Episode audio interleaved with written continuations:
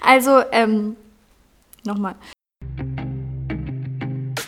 Herzlich willkommen zu Hausbautipps mit Flo vom Bauherrenforum, dem Podcast für alle zukünftigen Bauherren. Hi! Okay. Hallo zusammen. Hallo zusammen. Also, es gibt heute wieder eine neue Folge mit Flo und mir. Und Flo beantwortet alle Fragen, die ich ihm vorlese. Und wir starten gleich mal mit der ersten Frage. Und zwar kommt die von einer Bauherrin und die fragt, wie viel hattet ihr nach dem Bau noch auf der hohen Kante? Wenn man beispielsweise seine 40.000 Eigenkapital einsetzt, ist man ja dann erstmal pleite. Das stimmt natürlich. Deswegen ist immer besser, wenn man ähm, natürlich großzügig kalkuliert, ne? weil stellt euch mal vor, es, also die 40.000 sind weg, ne? Ähm, und dann kommt aber trotzdem nochmal was auf der Baustelle, was ihr nicht vorhergesehen habt. Ne? Dann müsst ihr nachfinanzieren. Und nachfinanzieren ist immer sehr, sehr teuer, ähm, weil da weiß ja die Bank auch, dass ihr nirgends anders mehr hingehen könnt. Das heißt, da nehmen die definitiv nochmal höhere Zinsen, als ihr bei der ersten Finanzierung bekommen habt.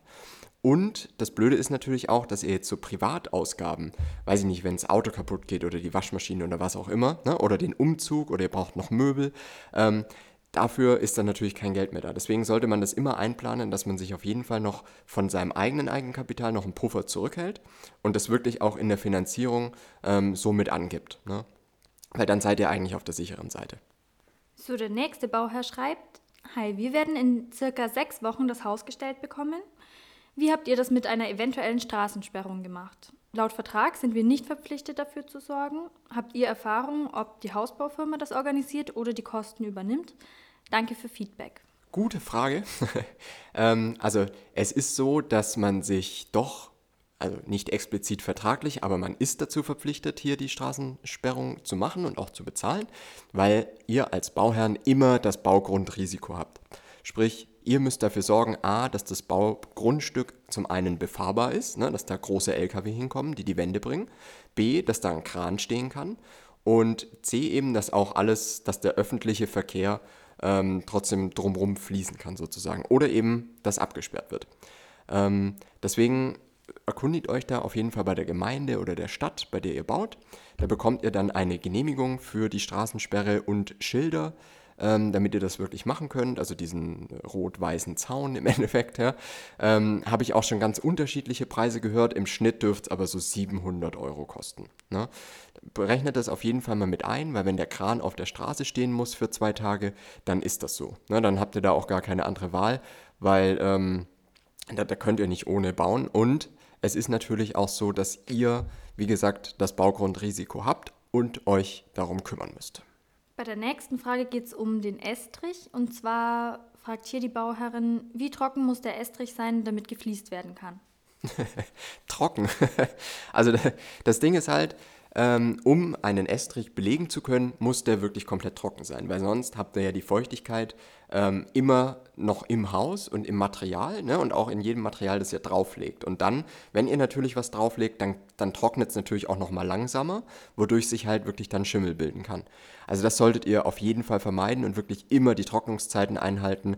Das ist auch was, wo Baufirmen immer versuchen, so ein bisschen zu tricksen und zu sparen oder Zeit zu sparen. Ne? Ähm, da gibt es auch wirklich Unterschiede zwischen den verschiedenen Estrichmaterialien. Also ihr könnt einen Zementestrich haben, der braucht fast einen Monat, bis der trocken ist. Ne? Es gibt aber auch andere Estrichvarianten, die sind in ein bis zwei Wochen trocken. Also da gibt es ganz, ganz viele Unterschiede und es ist sehr wichtig darauf zu achten, weil das mit der Bauzeit natürlich was zu tun hat. Und ihr müsst natürlich auch gucken, wenn ihr danach wirklich eigenverantwortlich weitermacht zum Beispiel, dann seid ihr nachher auch schuld, wenn es darunter schimmelt. Ne? Da habt ihr keine, da kann, könnt ihr niemanden belangen dafür, ähm, weil ihr halt zu früh weitergemacht habt. Das wird auch jeder Baugutachter wird es dann so feststellen. Deswegen da immer lieber einmal ein bisschen länger warten, bis wirklich das Haus trocken ist. Dann haben wir noch eine Bauherrin, die ist ein bisschen unsicher wegen dem Handelsvertreter. Und zwar schreibt sie, ähm, wir hatten gestern unseren ersten Termin mit dem Verkäufer. Allerdings wollte der gleich, dass wir etwas unterschreiben, obwohl wir noch kein Grundstück und nicht bei der, noch kein Grundstück haben und nicht bei der Bank waren. War das bei euch auch so? Er meinte nämlich, das sei ganz normal. Ich würde mich über Rückmeldungen freuen, da uns das komisch vorkommt. Absolut komisch. Und was, also weswegen ich die Frage hier aufgenommen habe, ist, wir haben ja schon mal drüber gesprochen, niemals einen Vertrag unterschreiben, wenn ihr noch kein Grundstück habt. Ähm, da könnt ihr euch die Episode gerne mal anhören. Ähm, die Sache ist, warum ich es hier aufgenommen habe, ist, dass der Verkäufer sagt, dass das normal ist. Und das ist es absolut nicht. Ne? Also lasst euch da nichts erzählen. Ähm, wenn der Verkäufer sagt, ja, das haben ja schon tausende Bauherren genauso gemacht, dann ist es aber auch so, dass tausende Bauherren einfach keine Ahnung haben. Ja?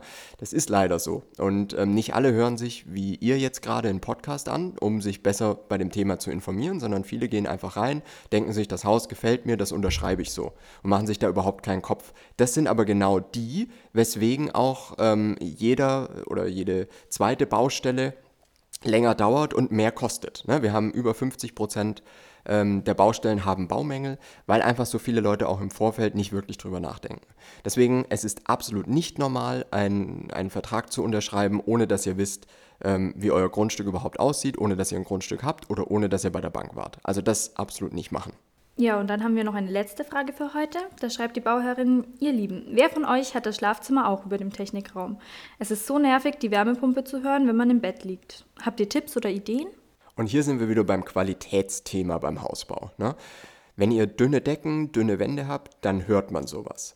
Es gibt auch die Möglichkeit, das hatte ich neulich mal in der Planung gesehen mit, mit einer Bauherrin, äh, mit der wir gearbeitet haben, die hat äh, zum Beispiel den Technikraum mit der Wärmepumpe neben dem Wohnzimmer gehabt.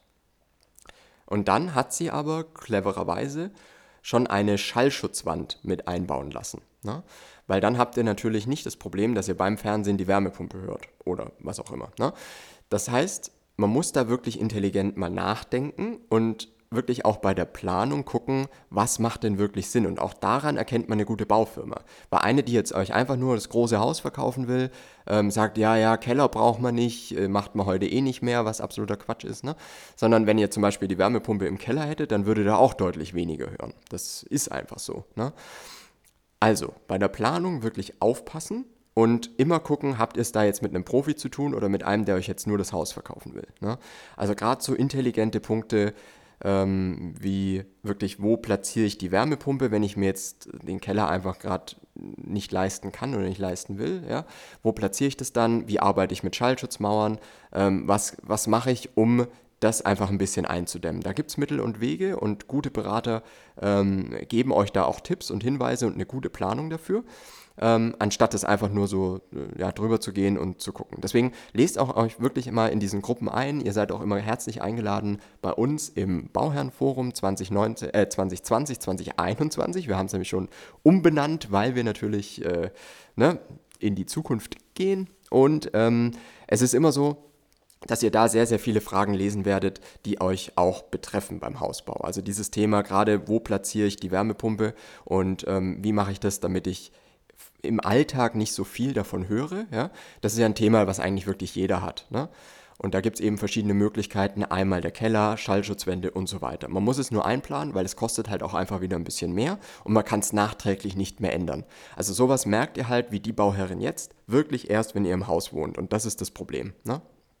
Deswegen immer gut, wenn ihr das vorher schon wisst, dann könnt ihr es jetzt, also jetzt wisst ihr es und ihr könnt es jetzt auch wirklich einplanen ähm, damit ihr da nicht drauf reinfallt am Ende. Genau. Judith, ich glaube, das war's schon wieder, gell? Ja, neue Fragen gibt's nächste Woche wieder. Super, dann auch von mir. Ich wünsche euch eine gute Woche und bis nächstes Mal.